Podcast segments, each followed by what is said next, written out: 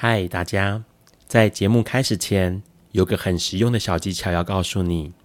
现在你可以往下滑去看资讯栏，里面有这个节目的留言连接。如果你听完觉得超级喜欢的话，请直接五星评论加留言。然后呢，你可以透过抖内请我们喝一杯咖啡。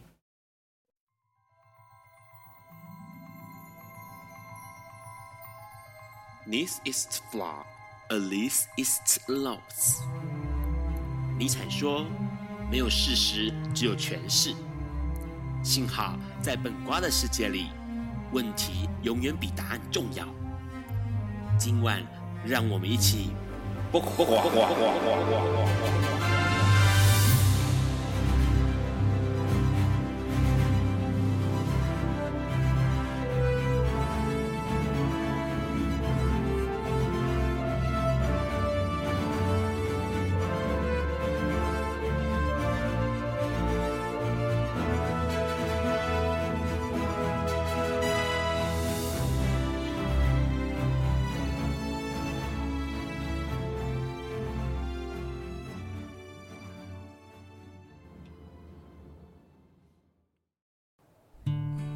大家晚安。今天是二零二三年七月十三日，礼拜四晚上九点钟。你所收听到的是《播瓜笨瓜秀》第一百七十七集，我是主持人 Ron。节目开始，Ron 一定要先说一下哦，这一集 Ron 非常非常紧张，因为这一集的来宾一直以来是 Ron 的偶像哦，他可能也是全民的偶像啦。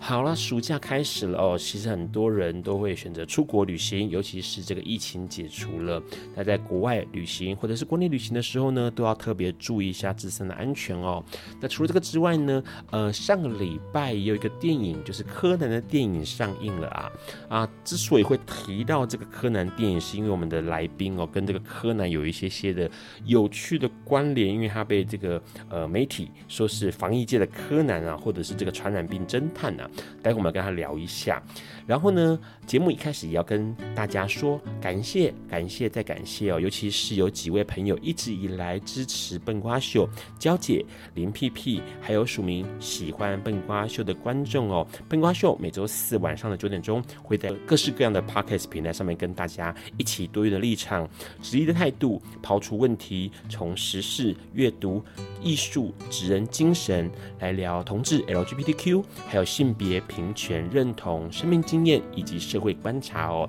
那不管是 Apple Podcast，或者是 Google Podcast，或者是 Spotify，或者是 KKBox 上面，都非常欢迎大家下载收听节目。那也恳请大家给笨瓜秀一些鼓励，你可以从习惯的 Podcast 上面来做下载、订阅、留言、分享的动作。然后呢，FB 上面呢也欢迎订阅、追踪啊、按赞。然后 YouTube 上上面也请订阅起来，这样子未来都可以掌握到节目录制现场的画面，同时也可以掌握每一档节目还有活动，这几点都很重要，是给笨瓜秀最大的鼓励哦。同时也可以跟 Ron 来做互动。节目一开始，我们先来聊这个礼拜发生哦，不对，应该说是这两个礼拜，因为上个礼拜的节目是预录的，所以我们来聊一聊六月二十九日到七月十二日的这个新闻哦。一开始要提到的就是拉脱维亚了，因为拉脱维亚呢的这个算是以前的外交部长。他现在成为了欧盟的第一位出柜元首哦。那这个拉脱维亚总统呢，宣誓就职，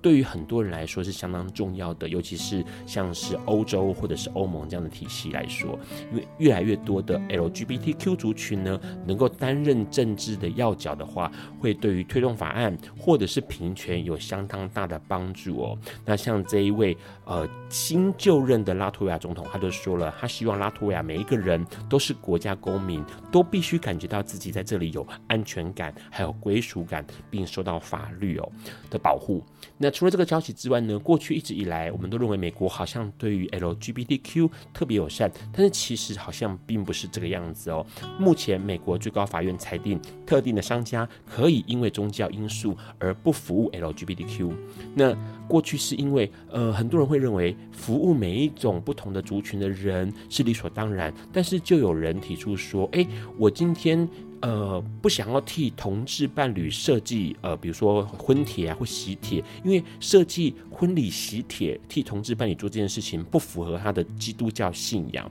如果强迫他这么做的话呢，就是抵触了宪法第一修正案的保障言论自由权。这么说起来，好像也是没有错的。这点值得我们去思考一下，到底哦、呃、什么样是正义，什么样是公平哦？那除了这消息之外呢，我们也都知道，中国一直对于 LGBTQ 是打压的。那综合了 BBC、美联社还有纽约时报的报道呢，中国这几年是逐渐加深对 LGBTQ 族群的打压哦。他们不管是从这种网络上面封锁社群媒体，或者是呢强调。呃，男子气概，禁止学生将彩虹旗带到学校，或者是上传社群媒体，或者是像前一阵子我们有提到的北京同志中心被迫关闭，这些都是中国在让 LGBTQ 的声音越来越小的一些做法或手段哦。那当然，对于很多人来说，因为毕竟呃，在亚洲国家嘛。好像对于 LGBTQ 的这种压抑或压迫，好像是可以理解的。但是呢，像是在韩国，韩国一群人就不畏哦，不恐惧这个政府的阻挡，在首尔呢举办了这个三万五千人的 LGBTQ 的游行哦。那这个游行呢，其实是七月一号发生的。呃，可以让大家看得到一个事情是，即使在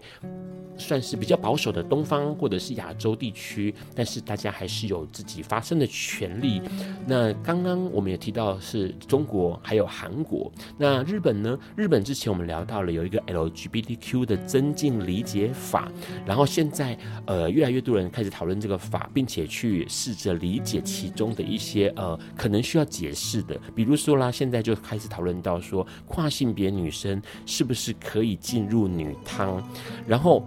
呃，日本的厚生劳动省就打给出了一个答案呢，就是说，呃，像公共浴厕这种浴室这种地方是男女有有别的，然后呢是要用生理性别来判断，不可以说啊你生理性别男，然后你心理性别是女，然后你就跑进女汤这样子。那除了这个消息，日本的 LGBT 的呃权益意识好像有一些提高，因为目前日本最高法院就出现了一个案例是，呃，这个公司哦。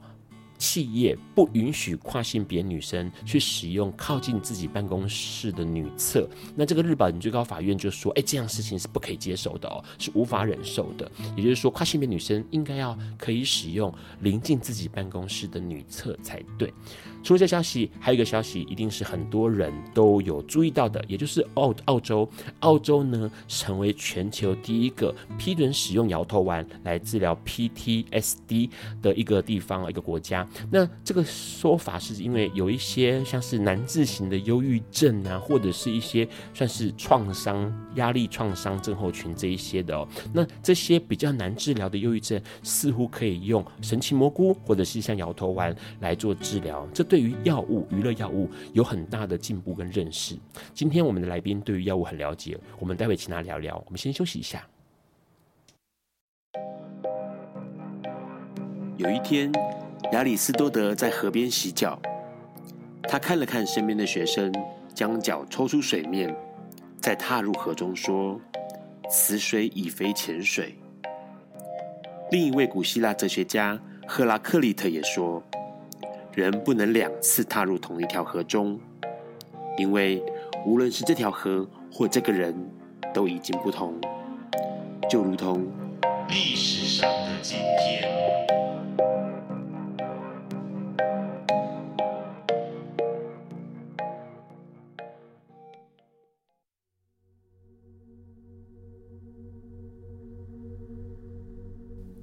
今天是二零二三年七月十三日。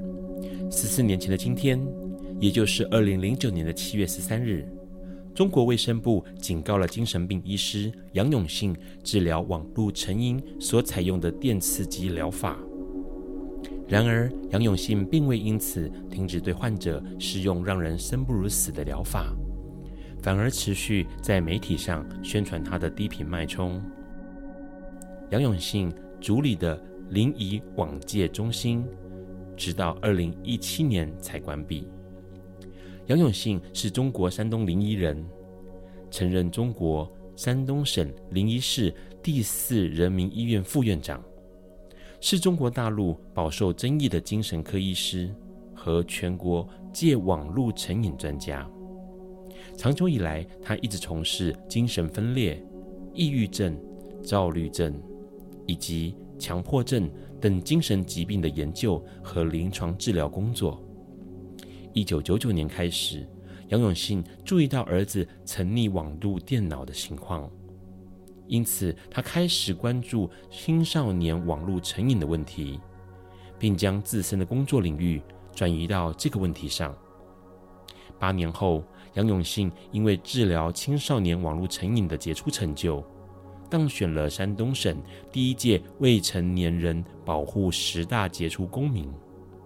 隔年的二零零八年，杨永信更获得山东省卫生厅授予第一届“感动山东健康卫士”的头衔。同时，他也升任临沂市精神卫生网络成瘾戒治中心主任。并扩大他的电疗方式，对网络成瘾朋友进行治疗。二零零八年七月，中国中央电视台的节目以赞扬口吻介绍杨永信治疗青少年网络成瘾的相关事迹，杨永信因此一炮走红。然而，该节目播出后，有位年满二十二岁的心理学专业女大学生发文说明，是因为被父亲和姑姑绑架，才被迫配合杨永信的治疗。这篇发文让社会开始质疑杨永信的专业。虽然大众开始对杨永信存疑，媒体也从二零零九年开始一改之前对他全然推崇的态度，但杨永信依然在二零零九年成为享受中国国务院政府特殊津贴的专家。并在五月五日入选成为山东省道德模范候选人。正当杨永信还沉醉在他荣耀之际，五月七日，《中国青年报》整版报道了对杨永信以及治疗中心的调查。这篇报道立即也被中国中央电视台节目《朝闻天下》与其他媒体引述转载。两个月后。中国卫生部对杨永信发出警告，理由是杨永信对患者所使用的电刺激治疗，因为安全性、有效性尚不确定，而且国内外尚无相关医学依据。然而，中国卫生部并未严厉禁止。此后，杨永信改用低频脉冲治疗，而且从头到尾，杨永信本人。并没有受到任何刑事处罚或起诉。杨永信的网络成瘾电击疗法红遍中国，认为孩子网络成瘾的父母会将小孩送至医院，并支付每个月五千五百元人民币，折合两万多元新台币的费用寻求治疗。杨永信认为，网络成瘾患者存在的问题，并不仅仅是网络成瘾自身。还包括了所谓的认知偏差和性格缺陷。沉溺于网络成瘾的人会逐渐失去人性，渐渐出现兽性。二零零六年初，杨永信展开网络成瘾治疗工作，探索出一套心理、药物、物理并行的治疗方式。这项治疗方式是要求患者每天服用三次抗忧郁以及抗抑郁药物。并使用已经停产的抽搐型电痙攣非法设备进行电击治疗。根据被电击的少年回忆，被电击的感觉就像被两把巨大的大锤交替砸脑袋，以及被刀子在肌肉里搅动。电击治疗在医学上称为电刺激厌恶治疗，是一种透过刺激性惩罚。令人对行为与刺激惩罚建立制约反射，用来消除行为或思想的治疗方式。许多参与治疗的朋友后来描述，电击过程毫无人道，让人生不如死。这样的疗法让人联想到二零一七年十一月十五日，国际非营利组织人权观察曾披露，中国对 LGBTQ 人士性倾向转变疗法。调查中提到，中国一些私人诊所持续提供将个人性倾向由同性恋或双性恋改变为异性恋的治疗方式，包含电极、非意愿禁闭与强迫喂食药物。然而，不仅中国，这样的矫正治疗至今仍存在世界各地。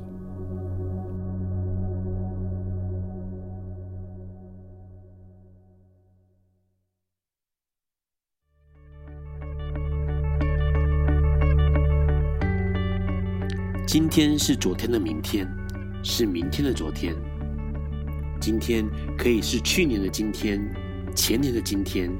甚至是历史上的今天。但今天不会重来。你今天过得如何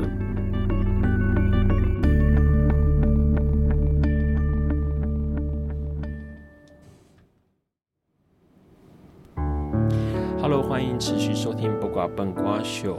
今天节目一开始，我要先跟来宾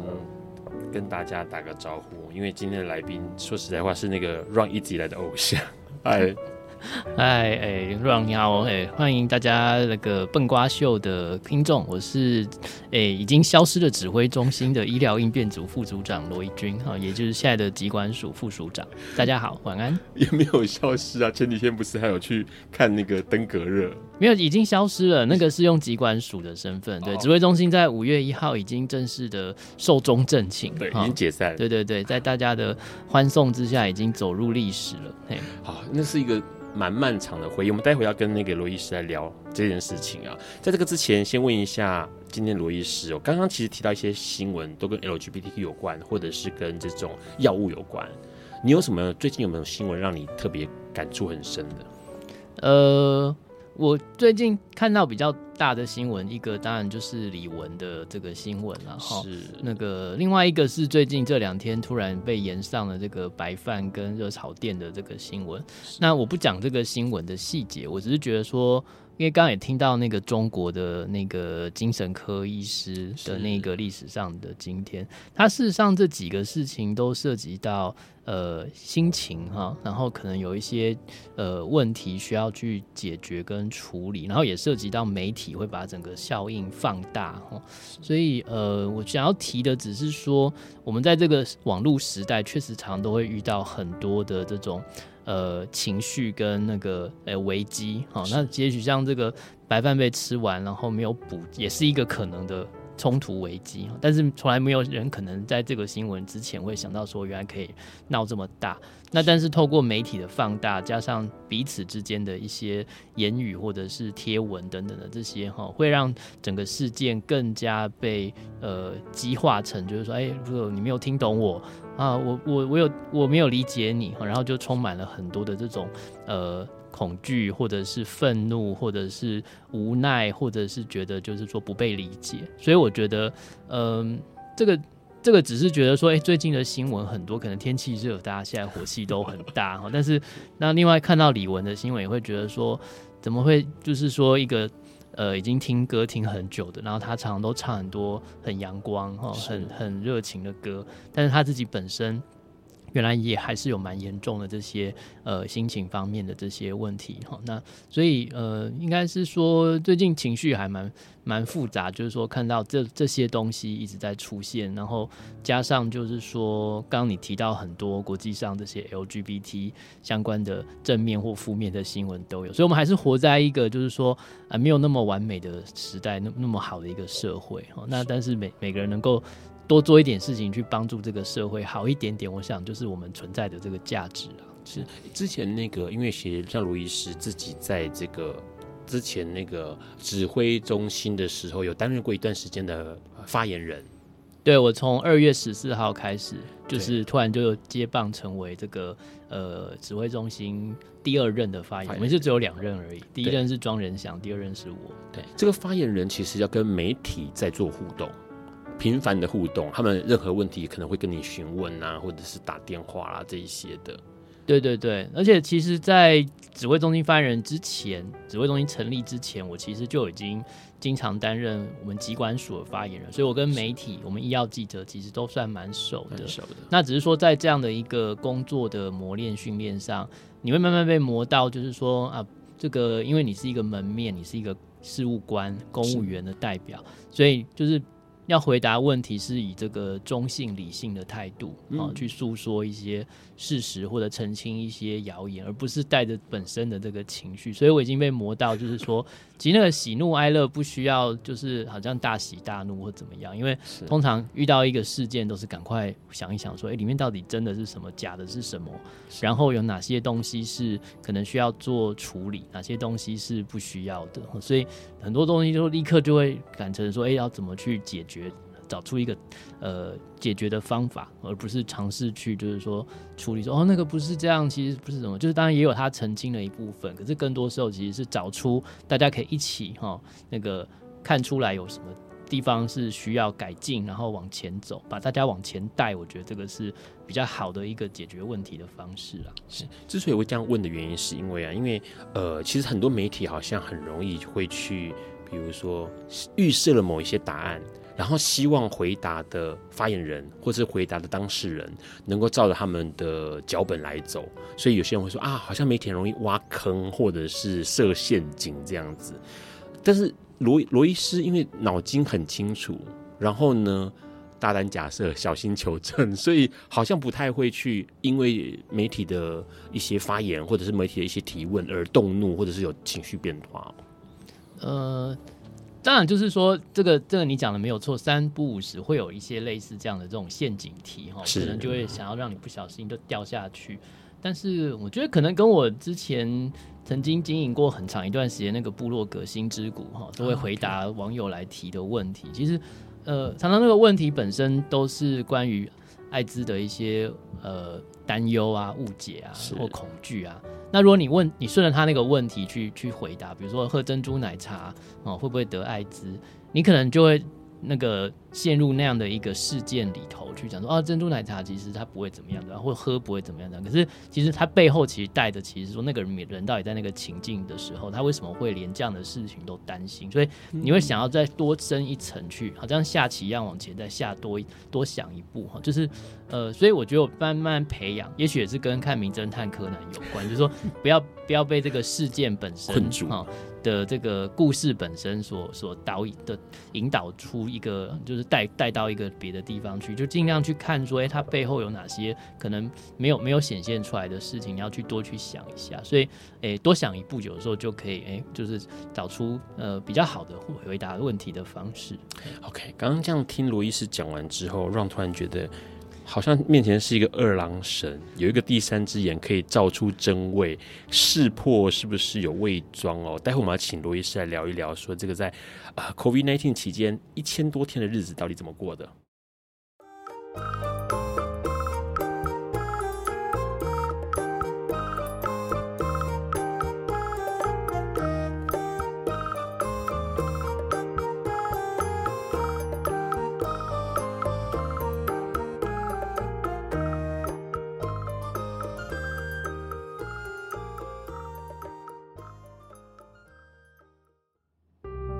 Hello，欢迎持续收听《播考笨瓜秀》哦。其实，呃，刚刚跟罗医师稍微聊了一下，二零一五年其实 Ron 那时候就开始想要找罗医师哦，因为当时呃同运啊、婚姻平权，然后艾滋平权其实是如火如荼的。再加上呢，其实那时候就是路德协会邀请了 Ron 来开播了《笨瓜秀》哦。那那时候很想要邀请罗医师，然后这个呃，二零一九年开始哦，其实因为大家都知道嘛。武汉的事情，武汉市这边哦，一些呃不明原因的肺炎开始有些讯息，然后一连串的事件下来之后呢，到了二零二零、二零二一、二零二二。好，就是这个 COVID-19 期间呢，总共一千多天的日子哦，媒体计算出来是一千一百九十七天哦。那同时呢，我们这个熟悉的很多朋友熟悉的罗医师呢，突然之间成为全国这个家喻户晓的人物哦。我们先跟罗医师打个招呼吧，，Hello，哎，Hello，哎，我我再介绍一次，我是疾管署的副署长罗一军 啊。如果你在路上坐公车、坐捷运遇到我，可以跟我打招呼，没有关系，我不怕被人家认出来。OK，其实说实在话，COVID-19 这个一千多天的日子，算三年三个多月。哎、欸，真的是蛮厉害，因为那时候是几乎每就是每天嘛，每天大家都就是下午两点钟，然后就要看一下今天的新闻那个记者会，然后好像每天上工，不管六日假日，就是持续这样子。我们先问一下罗医师，这三年来有什么样的感触啊？就就是呃，很很很长很长的一段哦，好像好像你你参加了一个什么营队，然后这三年都出不来那种感觉，就是每天都要跟他们呃一起共存，然后还有这个这个每天的这个。这个也是一种秀，就是这个记者会。事实上，大家可能看到就是半个小时或一个小时，可是我们在那之前，可能为了要准备这些资料，以及怕被问倒，所以你要去查很多东西，然后还有开会什么的，可能从早上就不知道几点就开始了。然后每次常常都是到这个记者会结束之后，我们可以就是稍微喘息一下。甚至有一段很忙的时间，我都是到记者会晚，我才可以开始吃我中午那个已经冷掉的便当。我问一下，所以你们大概早上八九点就要开始准备，呃，两点钟的记者会的所有内容，对不对？呃，也没有那么早，但是就是说大概。九点开始，我们因为八点我们会有一个晨会，然后九点我们就开始会去呃大概准备，就是说哎下午一些预定要发的新闻稿，然后手板什么什么，但是常常都会有一些很临时的东西，对，比如说今天其实早上才要开会讨论决定一件事情，那可能开完会已经中午十二点了。OK，然后呃，陈时中部长又什么十二点半就要来跟我们讨论这个记者会，所以你就可能只有那半小时的时间可以去准备所有的东西，然后还要跟他报告，然后讨论完之后可能一点一点半又因为讨论的结果有一些要再改或者要再去沟通再去协调，所以就很多很多这些很多兵荒马乱，这个好像大家有时候看到我们那个记者会。临时才有一个手板站上桌子，或者是说站上桌子的手板，结果后来又说对不起要更正哈，里面有错字或数字不对什么的。对，所以这就是每天都在真的，这只是打仗的一部分。其实更多的战役是发生在第一线，你要去现场做疫调，或者去裁剪，或者是呃去去打疫苗等等，这些其实就是上上下下我们中央跟地方政府在合力。合合力同心对抗这个疾病，那三年多真的很辛苦。我觉得是大家看到的是我好像每天在在电电视机上面，但是更多是大家看不到的这些呃抛妻弃子，或者是这个甚至诶、欸、没有到家破人亡，但是就是说很多时候是自己的小孩可能好几天都没有看到哈，回家都很晚很晚的，所以真的是呃，但是我们台湾也算写下了一个还算 OK 不错的一个防疫的成绩啦，我们还算大概。呃，对得起国人，因为其实有一点有意思的地方是，现在二零二三年的七月，回顾这一切，知道这个那个两一千多天的日子是有个结束的时间，可是其实，在当时的当下，不晓得何时会结束。哎，对啊，因为我们有经过 SARS，SARS 那时候呢，大概就是从三四月开始是进入这个本土的这个疫情。然后大概到这个五月底六月初，最后到七月初，终于宣布说这个疫情结束，所以就大概不到半年。所以那时候也有新来的同事问我们说：“哎，那个是不是像 SARS 一样，我们可能一月开始哈处理这个，那是不是三四月或四五月哈就可以结束了哈？”我们都只能笑笑，就说：“哎，这个是我们的希望，啊、但是你永远不知道这个病毒会不会，哎，很难对付。果然它 就是很难对付，是，哦、对，它就是比 SARS 还更更顽强、更厉害。这一千一百多天的日子里面哦，其实我想问一下罗医师，呃，有没有让你经历过说，哎，很开心听到什么、看到什么，或者知道什么事情？然后那个可能那个听到的消息，我看到的消息，或者知道的事情，是会所有的人都觉得，哎。”今天心情会是好的，或者是有没有什么难过的？呃，大确幸，我觉得当然有几个啦。我想一个大家可能还印象深刻，就是我们的那个呃宝平星号，那个要回到那个三年前一开始的时候，我们有过这个宝平星号，那时候一个游轮停在基隆港嘛，然后我们上去做筛检。那经过这个一整天的折磨哈，哎，后来结果出来，全部人都是阴性，所以按照我们的规定，就可以全部的人都下船回家哈，自主健康管理。所以那时候我们的部长他就在那个保平星号用广播跟这个所有的呃旅客广播说：“哎，我是陈时中哈，那现在的检验结果说大家都是阴性，你们可以回家了哈。”那那个当然经过媒体的报道，其实我想全国人都很振奋哈，就是说：“哎，我们又。”度过了一关，尤其那个是其实是也缺口罩啊，然后也这个很危险，然后看到韩国也这个伊朗一个一个这样临近的附近的国家都都疫情焦灼沦陷等等，然后我们守住一层是一层，那时候真的是很辛苦，是说不晓得我们会不会沦为像武汉一样哈，要要用封城来守住这个战场。不过还好，就是一关关关难过关关过。那时候其实你说确信小确幸就是说。这三年当中，小新就说：“哎，如果如果晚上那个接到部长的通知说，哎，今天晚上不用开会，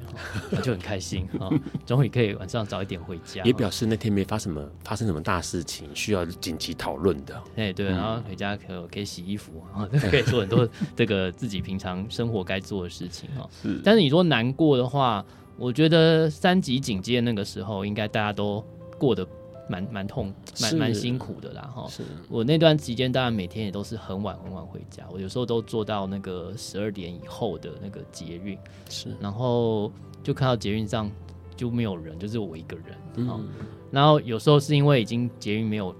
末班车，就坐小黄坐计程车，但也会跟计程车司机聊一聊，他说。今天就再到你一个客人，OK，因为没人外出嘛，就是对对对对对，所以那时候很难过，是觉得说啊，我们为了守住这个战场，然后呃，让大家的生活都陷入这样的一个困难，是。对，因为其实说实在话，那个时候真的每个人回忆起来，当时的心情都会是，呃，到底会不会世界末日？就是那个感觉，因为看不到终点嘛。然后没有错，每个人都很努力。然后电视荧幕上面的每位医师、每位专家都很努力。然后全国上下所有的人都很谨慎的守着那个。可是问题是，就觉得好可怕哦，怎么好像没有个终点的样 样子？那可能是我们的的这个没有解释的够够好。其实我们那时候做的很多一些强强力的防疫措施，根据国外先前的过去一年的经验，他们都会有效果。然后只是说要把这些种种的防疫措施的效果，通通加在一起，我们才能把那个所谓的那个很学术的那个叫 RT 或 R 零值哈，把它降到一以下。因为那个那一个数字如果降到一以下，表示说每天新增数其实就会越来越少。那这样我们这个疫情就开始反转，然后越来越低哈。那这样我们就可以把这个疫情最后收拾住。那不管那时候是因为要呃。不让大家去吃饭呐、啊，然后不让大家去买东西，或者是呃，这个出门全部都要戴口罩，还有就是停课停班哈，有一些部分的这种远距上班等等，都是有它的功效，但是每一个都是要付出。蛮蛮大的代价，包括经济，包括大家的不方便，甚至说一些同学就是有段时间都不能去上课，然后见不到见不到老师、同学等等。所以回想起来，就是说我们当然都不希望说再发生一次那样的事情了。嗯，那也就是在未来这一段时间，要把我们的这个防疫的准备能够做得更好，才能够在下次应应对到类似，因为下次会不会有类似的事情，我觉得没有一个专家会说不会再有。我们只是说，希望能够准备得更好。然后，我们台湾又有一个很好的优势，就是大家还蛮愿意配合我们防疫的措施的。所以，我们应该要做得比上一次更好，才能够不枉费大家在那个三级警戒那段期间哈所付出的代价，还有学到的经验。对，嗯，问一下罗医师，那一千多天、三年多的日子，你自己个人有没有遇过那种好像撑不太下去的那种情况？啊，当时发生什么事情？撑不太下去，应该就是除了衣服没有洗之外，我觉得 现在回想起来，最害怕、最最觉得无助的，其实还是在武汉封城的那个刚开始的那一段短短的几几天或几周。是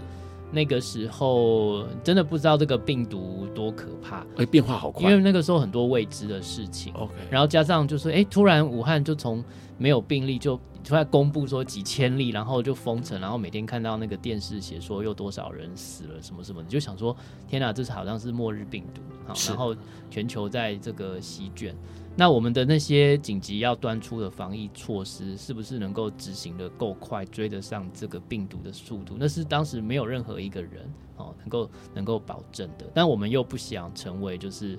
武汉或者是其他中国陆续在封城的城市，所以那时候你能够有什么？就是撑不下去，可是你就是这工作就是你的啊，你必须要把它做好啊。所以你没有什么撑不下去，你就。每天都是都晚上大概到了深夜躺到床上可能一点或一点多，然后再看一下手机，看到说哦满排的这个讯息，可能很多都是新闻的这些东西的时候，然后再看一看，就是说哎那个大概网络 PTT 上面大家对这个事情的讨论。不过我觉得那时候还蛮感动，是说从那个 PTT 那时候的一些八卦版的讯息看起来，大家好像对于我们呃。这个没办法过年，然后在那边不眠不休的工作，还算蛮蛮挺的啦。所以那是在这种撑不下去的时候，你会觉得说，哎，民众是我们的靠山，是我们的后盾。尤其看到大家都很自动自发的把口罩戴起来的时候，就觉得说，哎，我们应该会做得比别人好。罗医师其实很谦虚，他说了一件事情说，说看到 PPT 上面大家很挺这个防疫中心，或者是很挺所有的医生学者们这些的防疫单位哦。其实说实在话，呃，防疫中心或者是医生学者也是大家的靠山，因为看到你们在做的事情，还有你们在讲的事情，大家就心里会觉得哦安心，有一个定心丸，知道怎么样去面对这个呃看似很复杂、很难缠，或者是。呃，很未知的疾病哦。其实说实在话，很多疾病面对的时候都是这样的恐惧。那罗医师自己的专家专业就是在呃流行病或者是传染病这件事情上面。待会我们要跟罗医师来聊这件事情，就是呃这个传染病或者是在这个流行病的第一线。他算是一个拿着盾牌，然后帮大家看这个疾病的这一个第一线人员，他自己心里会不会恐惧？而且重点是，很多人都知道罗医师的专长是在艾滋病。那艾滋病为什么是他致力一直到现在都想要推动或者是想要关注的议题？我们先稍微休息一下。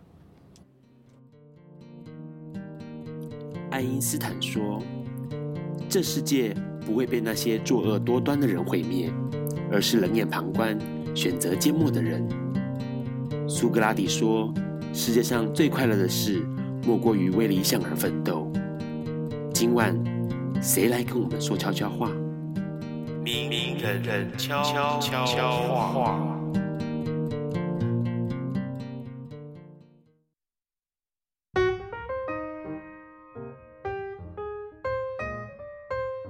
大家好，我是。云门的创办人林怀民，我跟每一个人一样，常常因为工作啊碰到了瓶颈。有些时候，事实上事情做得很顺利，可是因为没完没了，闷得很，总是觉得很无奈、很苦闷。我想忍不住的时候，我就会做出一些啊，走出。正轨的事情，譬如说，回家的时候，呃，绕去别的地方混一下，再回家，哎，好像就好一点点。或者进城去，因 为我在淡水工作，所以进城是一件稀奇的事。我看看啊，捷运上的人，我看到马路上的东西，我看到书店里的新书，啊，我想，我们都要帮助自己，让自己开心起来，因为要活下去，就得。开开心心的活下去。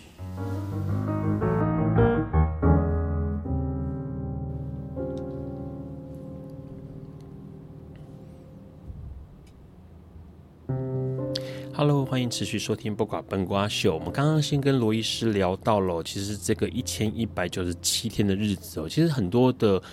酸甜苦辣，现在回忆起来真的酸甜苦辣。然后呢，最有趣的就是罗医师从原本从这个呃，可能只有。艾滋病或者是这个 HIV 感染圈熟悉的医生，突然之间变成全国大家都知道的国民女婿，来问一下罗医师，成为国民女婿之后感觉如何？其实这个封号也是很莫名其妙的被突然被封到，然后 呃，不过我觉得我们因为每天在记者会，然后给大家看，然后是那大家可能会。赋予我们一些我们本来自己没有注意到的一些特色或者叫人设，所以至少叫我是国民女婿，不是叫我是一个什么国民 国民国民米虫哈，就已经很开心了啦。是对，那呃，所以现在虽然这个封号已经慢慢比较没有人在叫，对，因为因为随着指挥中心消失，我现在其实呃。偶尔还是会被认出啊，还有这个感谢大家都还比较是正面的在在在看我跟感呃跟称赞我。那呃不过就是这个一千多天毕竟是我们的工作啦，哈，所以防疫难免也是会得罪人，或者是说就是要做出一些大家不开心的一些政策哈，就是要限制大家，或者是要呃管理大家啦。哈，所以防疫就是不是一个。受人喜欢的的这个工作哈，所以我我们现在也常常就是利用这个呃解编以后的时间，多去地方走一走，可以跟我们这些第一线的同仁聊一聊，听听他们的苦水。尤其现在呃新冠解编之后，其实还有很多别的疾病又又跑出来，哈，像这个猴痘一直都有嘛，是，然后流感啊、肠病毒最近才开始下来，但是那个登革热在南部又开始。产生了，所以我们这个防疫真的就是没完没了，是，然后一直在第一线守护大家的健康。那也希望说，呃，有很多一些这个疫情的消息，大家能够多听一听，多接收一下，哦，保护自己也保护别人。嗯，先问一下，因为其实很有意思是，呃，二零一九年年底开始，然后 COVID 一直到后来二零二二、二零二三年初这样结束。有趣的是，罗伊斯在二零二二的时候年底的时候确诊，然后好像原本以为哎，我可以是天选之人呢，后面想到哎，呃，就来了。在二零二二年年底的时候，问一下这个还蛮有趣，因为让会觉得好像传染病、流行病给这个专家一个有趣的启发，哎，突然之间就给你一个回马枪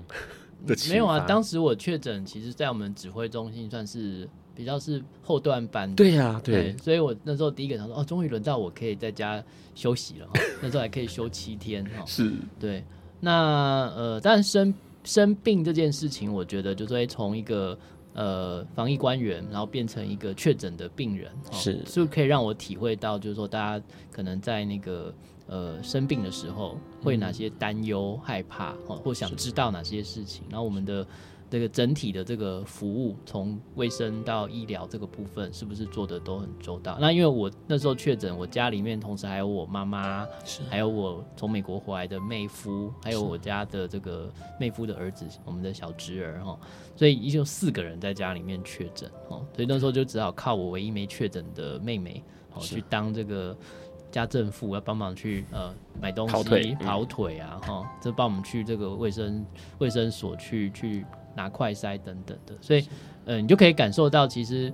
确诊之后待在家里，每天要处理的就是这些柴米油盐酱醋茶的这些事情。所以，呃，很重要的就是说，呃，学习到这些事情，然后以后怎么样可以在照顾这个确诊民众的部分，能够做得更更周到一点。当然，指挥中心已经结束，我觉得是也是为以后的这个更长远的这个规划在做。这个换位思考还蛮有意思的，就是哎，突然之间就知道说啊。呃，生病的人会有哪些不便，或是哪些恐惧？这会是罗医师一直以来致力于流行病的原因吗？因为说实在话，呃，面对传染疾病、流行病，这第一线其实是还蛮会让人觉得啊，好恐惧，会不会呃，因为这样不小心，然后就成为那个第一个受害者？嗯，多多少少都会有啊。其实我我会走入传染病或感染科，要回到就是。呃，二十年，二十多年前，刚从台大毕业去非洲服替代役。那那时候其实因为艾滋很猖獗，但是都还没有这个鸡尾酒疗法引进非洲，所以每天处理的都是这些人有点无药可医，但是你可以跟他聊天，聊他心情感受的这些病人哈。那我们也可以做筛检，但你就可以体会到说，去筛一个筛出来，然后没有药可以治疗的病，那是多大的一个煎熬啦哈。对。呃，不过后来其实我退伍之后，很快那个比尔盖茨跟布希总统就就把这个鸡尾酒疗法用大笔的这个资金还有计划的方式引进非洲，所以后来有机会再回我这个母国马拉维去看哈。事实上，这个治疗的呃普及率已经蛮不错的了。是，然后很多那时候其实染疫呃的一些朋友都还那个健康的还活着。那我觉得那时候对我的这个启发是说，呃，传染病是可以治疗。然后可以预防的，这跟很多其他那时候像癌症或什么其他真的叫做不治之症是有天壤之别的。是，但是明明有药，可是你却在非洲你就拿不到。那在别的国家是健保有给付的。是，你就觉得说，哎，这个世界上怎么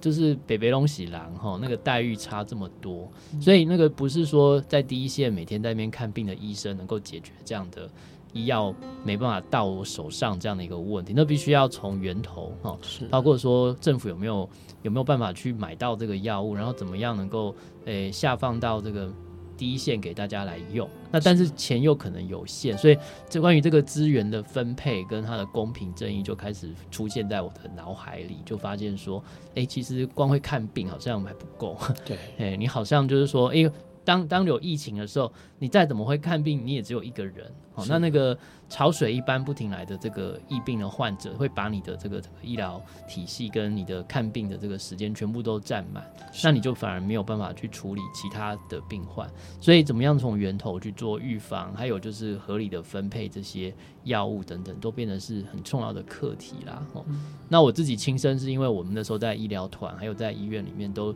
接触到。很多很要好的同事，黑人同事，那就在我面前就因为染疫，然后就倒下，然后我就觉得说，我明明就是一个医学系毕业的医生，然后我也知道哪里有药，可是我们就算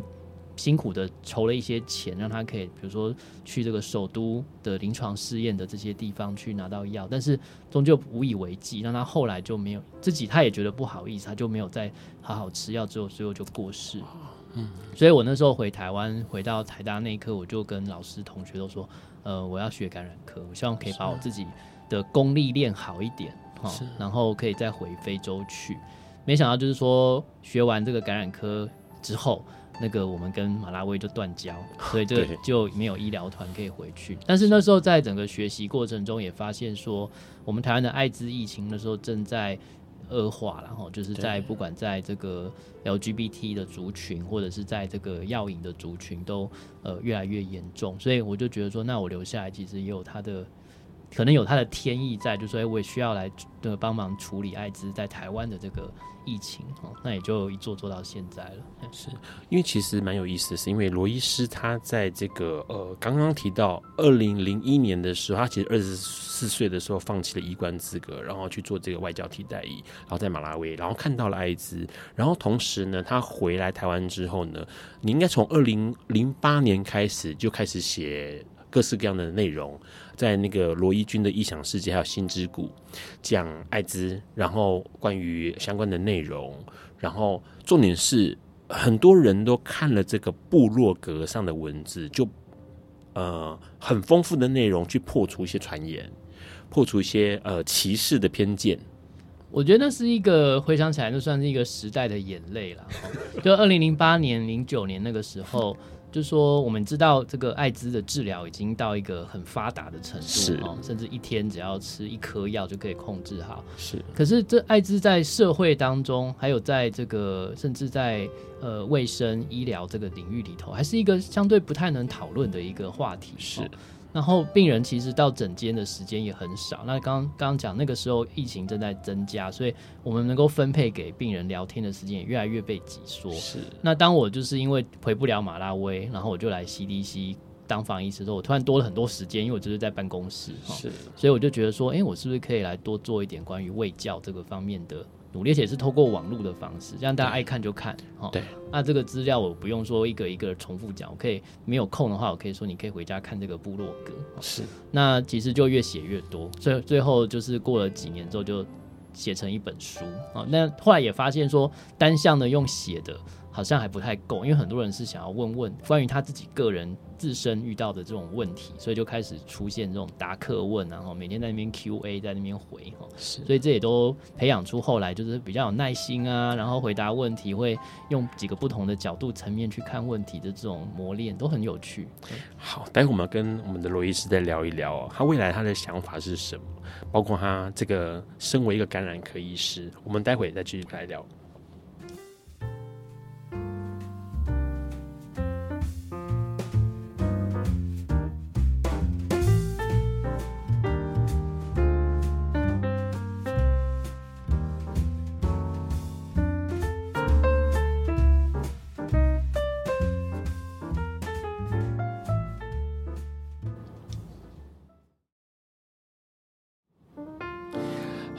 持续收听《播搞崩瓜秀》哦。刚我们跟罗医师聊到了，罗医师其实他在这个回到台湾之后，然后用这个网络的方式，用部落格的方式写了很多关于艾滋的想法，关于艾滋的卫教哦，很多人都受惠其中。因为说实在话，在看这些文章的时候，你可以呃自己慢慢看，然后可以从中了解到呃知道认识关于艾滋的资讯哦。我问一下罗医师，因为说实在话，后来让你自己有在开门诊之前是跟这个感染者接触哦，你这些年来有没有遇过感染？因为说实在话，很多人对于艾滋是有偏见的。那这些感染的朋友们，可能对于自己生病这件事情是充满恐惧的。有没有感染者跟你说过哪一些话让你印象很深刻？然后甚至让你觉得，哎，重新去思考一些关于自己的使命啊这些事情。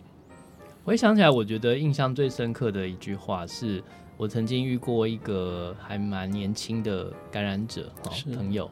他大概是我在那个他刚诊断不久之后，然后那个去去聊天，因为那时候我有被老师洪建清医师赋予一个任务，就是跟这个新诊断的病人去聊天，是聊一聊之后，他跟我讲了一句话，说：“谢谢罗医师。”我谢谢你很，就是为我觉得很愿意，就是说很呃花时间在我们这样的人身上。OK，对，那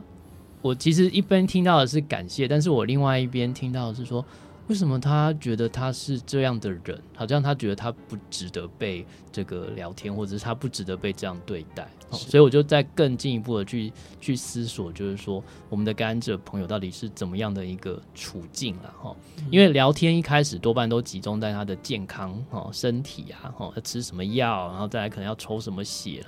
可是后来越聊越多，我大概聊了两百多个。我后来发现，就是说，其实，在我们感染者朋友每天要心心念念的问题，往往健康可能是排第二名、第三名，甚至第四名。是第一名，其实常常都是说。感染这个病毒之后，对他的这个生活、人际关系，甚至他的这个亲密关系、伴侣，哈，有的时候是他的父母、亲朋好友这些，产生什么样的一个影响？哪些人可以说，哪些人不能说？好，那万一有人知道了怎么办？哦，万一这个人被我传染了怎么办？所以其实都不是说真的，只是关于自己的生命、自己的健康的问题。所以那时候其实有部落格写很多卫教，后来的那个方向很多都是往。别的方向去写，就是写说这个病周围可能对你的生活、工作哈，或者权益，或者是说你的人际关系所产生的一些影响，这是在你的心情处理，还有告知等等这些事情要怎么去面对。所以它就不仅仅只是好像一本医学的这种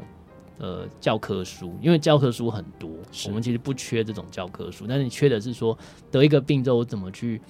面对他，我怎么去、呃、跟他共处？跟他共处，然后可以从他跟其他人共处的这个经验去学到一些事情。嗯、那我觉得我也从这个整个过程学到了很多，就是说，哎、欸，看病或者说面对一个疾病，绝对不是只是啊病毒啊，然后他的药物啊，是这怎么这么简单而已？真的很复杂，很复杂。COVID 这三年，我想大家也遇到，就是说。光是这个防疫各项的措施，哈，可以对人的生活工作产生多大的一个影响？所以疫情其实它就是一个很恐怖的东西，它有时候就是会让人呃害怕，之后就就开始盲目，盲目之后就会开始贴标签，然后因为无知产生的这种呃误解，有时候就留很久很久。那我们艾滋其实三十多年，快要四十年。是，也是都还没有完全走出这样的一个阴霾，这就是因为那个当时这个恐惧跟害怕无知的这个力量实在是太可怕、太久远了，所以呃，还是要大家跟我们继续努力，哎是没完。像之前呃二七月二号的时候，罗伊是在参加一个算是呃在。聊这个 U 等于 U 嘛，就是呃测不到病毒等于无法感染这件事情嘛。其实这个好像也对于这个医学上的数据资料，也对于平反污名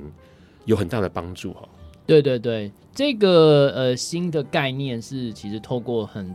多国家共同，而且好几个大型的研究证实，就是说，是当我们现在那个仪器越来越灵敏，如果测得到这个病毒。跟测不到这个病毒，用这样一刀切的话，假如你能够超过六个月以上都一直测不到这个病毒，是，那你都有好好在吃药的话，其实你就可以确保说我自己跟人家发生性行为啊，是是不会传染给别人的。是，那所以我们才会说这个叫做测不到就等于传不出去，U 等于 U 哈，undetectable 就等于是 untransmittable。那但是光是那个概念，在大概我记得二零一六、二零一七那个时候，是这些研究陆续出来的时候，其实不管是在医界或工卫界，甚至在民团里面。都还是有很多人说，啊、真的可能吗？哎，对，那个几率会不会其实不是零？它可能是万分之一、十万分之一、百万分之一哈。那后来透过这样一再的验证，就认定说，哦，真的是不会。是，所以我们大家都真的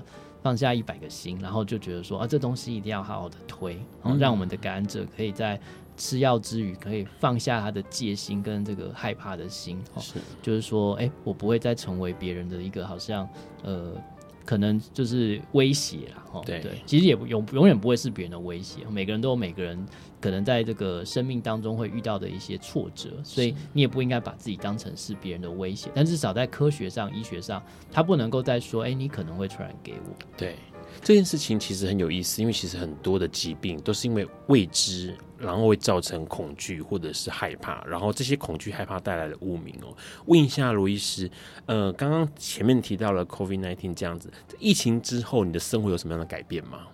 之前就是绑绑在那个嘛指挥中心嘛，现在疫情之后有什么样的改变？生活上？呃，可能有些人知道我本身因为有糖尿病，Okay. 所以其实呃，我疫情告一个段落之后，我更能够就是呃。调整我的生活作息，晚上就是说可以去呃稍微骑骑脚踏车啊，走走路啊，运动一下，然后把我的那个吃饭后的这个血糖给控制好。是，然后我也比较有有空可以回家去陪家人。然后就我爸爸妈妈年纪其实都蛮大的。那另外就是当然可以自己做自己比较闲暇时候可以做的事情，比如说你刚刚讲那个名侦探柯南，我其实礼拜天就有去看，好看吗？对。哎、欸，还不错，哎.对对对，如果扣除掉一些不合科学常理的这些 哦奇奇异的这种哎、欸、特特技的话，其实是很好看的问一下罗医师，为什么你那么喜欢看侦探类的、啊？比如名侦探柯南或金田一啊这些，为什么你那么喜欢看这些？会是一边看一边跟着去动脑解决里面的谜团吗？还是？对啊，对啊，这个跟其实行医是拆开来的。就是我在大学时期就已经很喜欢看这些侦探，就是跟着他去想可能的这个犯人，或者说怎么样去犯罪。那这跟我们其实，在做这个防疫，在做疫调是有异曲同工之妙。你你遇到一个奇奇怪怪的事件，哈，谁突然感染了什么？你要去找出说，哎，他是怎么得的？这时候其实就像去找出一个嫌疑犯那种感觉。但是我们不是在讲任何一个传染是因为嫌疑。是把它当成犯人在对待，不过那个推理的过程有的是很很接近，你要有能够合乎逻辑，抽抽丝剥茧。对对对，然后你要想到说，哎、欸，其实你在这个办案的过程中，有可能会遇到的是说他不愿意告诉你真话。OK，对对对，尤其我们在做一些敏感的疾病调查的时候，你要能够知道你有那个同理心，然后你要想说，哎、欸，那你在跟他问问题前，你要先确保说，哎、欸，你他问他回答你的问题的答案，你会帮他保密，或者说你会去顾及他的隐私。所以这其实是我们同时在处理防疫跟人权的时候，一定要想办法可以去尽量兼顾到的一点。OK，好，除了这个之外，有个另外题外话，那个罗医师也是喜欢玩宝可梦的朋友。对对对对对，这是我另外一个就是控制血糖的方法。为什么可以散步，在外面走来走去？对对对，我我有时候如果在路上大家遇到我，我没有办法立刻跟人家打招呼的时候，可能是我正在忙着抓一只宝可梦。好，因为其实说实在话，因为罗伊斯很多人都知道说他的笑容，OK，很单纯的笑容，然后很腼腆的笑容。这样的呃，我觉得罗医师保持了那个赤子之心，在面对很多事情，但是他在面对医疗、面对传染病的时候，又是这么的谨慎哦。我最后问个问题：以你的专业角度来说，大众应该要用什么样的心态去面对传染病？因为很多人会觉得传染病好难理解哦，因为有时候它是突如其来的，然后是不知道可能会带来什么样的、呃、的恐怖或者是恐惧。嗯，我觉得传染病跟现在大家可能每天会遇到的一些奇奇怪怪的这些网络讯息，哈，其实有异曲同工之妙。它听起来好像很难，哦，然后又觉得好像花很多时间才能了解它。但是你如果深入去花一点时间去稍微多了解的时候，你会发现哦，它其实跟哪个病其实很像。哦，像我们艾滋现在其实其实已经很像是这种慢性病，糖尿病、艾滋病的，其实是都是每天吃一颗药。糖尿病要吃的药比艾滋病还要复杂。是，哦，但是就是大家因为被被这个吓怕了，就觉得说艾滋病好可怕。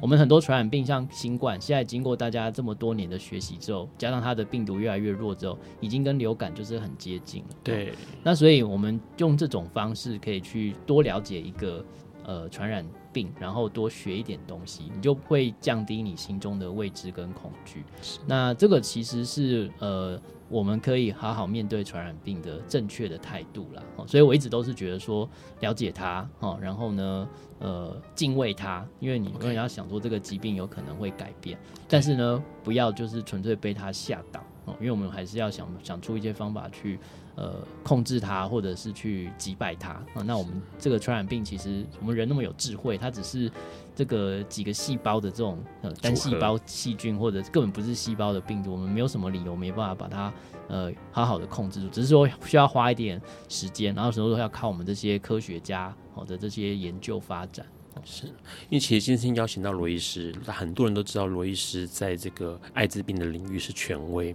那艾滋病就像刚罗医师讲的，已经走了三十五年，可是那个污名或者是那个呃疾病带来的歧视，好像到现在都还没有呃很明显的改变。那大家对这个疾病的呃认识，可能在近几年有些好转哦。但相较之下呢，这个呃很清楚，在两三年之内哦，COVID-19 讲两三年之内，我们就看到了一个疾病呃。铺天盖地，然后相当可怕的出现，然后到了三年之后呢，哦，它现在也变得像流感一样的这个历程哦，也让我们学习到很多很多事情。那当然了，就像刚刚提到了，未知会带来恐惧，恐惧会带来污名。那也因为像罗医师这样的一线专家，很努力的在科学当中找了证据，找了资料，让我们能够破除恐惧跟污名。不管是在 COVID-19 上面是这样子的，或者是呃艾滋感染疾病也是这样子的。未来有更多的传染病出现，或者流行病出现，也应该是保持这样的心态。最后面想问一下大家哦，你们还记得三年来 COVID-19 疫情的情况吗？那个生活上面有没有什么样的变化？在疫情结束后，你们的生活做了什么哪些改变？那有没有什么话想要跟罗医师说的，都可以留言跟大家分享哦。今天很开心能够邀请到罗医师，呃，这个目前是疾管署的副署长罗医师，也是这个名字已经快快快要快要摆脱掉的国民女婿的罗伊斯来到节目现场，谢谢你，谢谢，也很感谢一路相伴的所有的好伙伴，是因为我们其实不能够只有这个。某一个领域的人在处理这个疾病的问题，事实上，这么多的民间团体的伙伴们都在。我们台湾其实很特别，就是有这么多的民间团体在关心艾滋还有相关的一些议题，所以我们要真的很珍惜我们这块宝岛。是，然后呢，下个礼拜，下礼拜的七月二十号的来宾会是二零二三年全球音乐奖最佳乐团银奖，还有最佳专辑制作人的情人乐坊会来到笨瓜秀。今天节目就到这边告个段落喽，我们下礼拜四再见，拜拜，大家爱你们哦，拜拜。拜拜。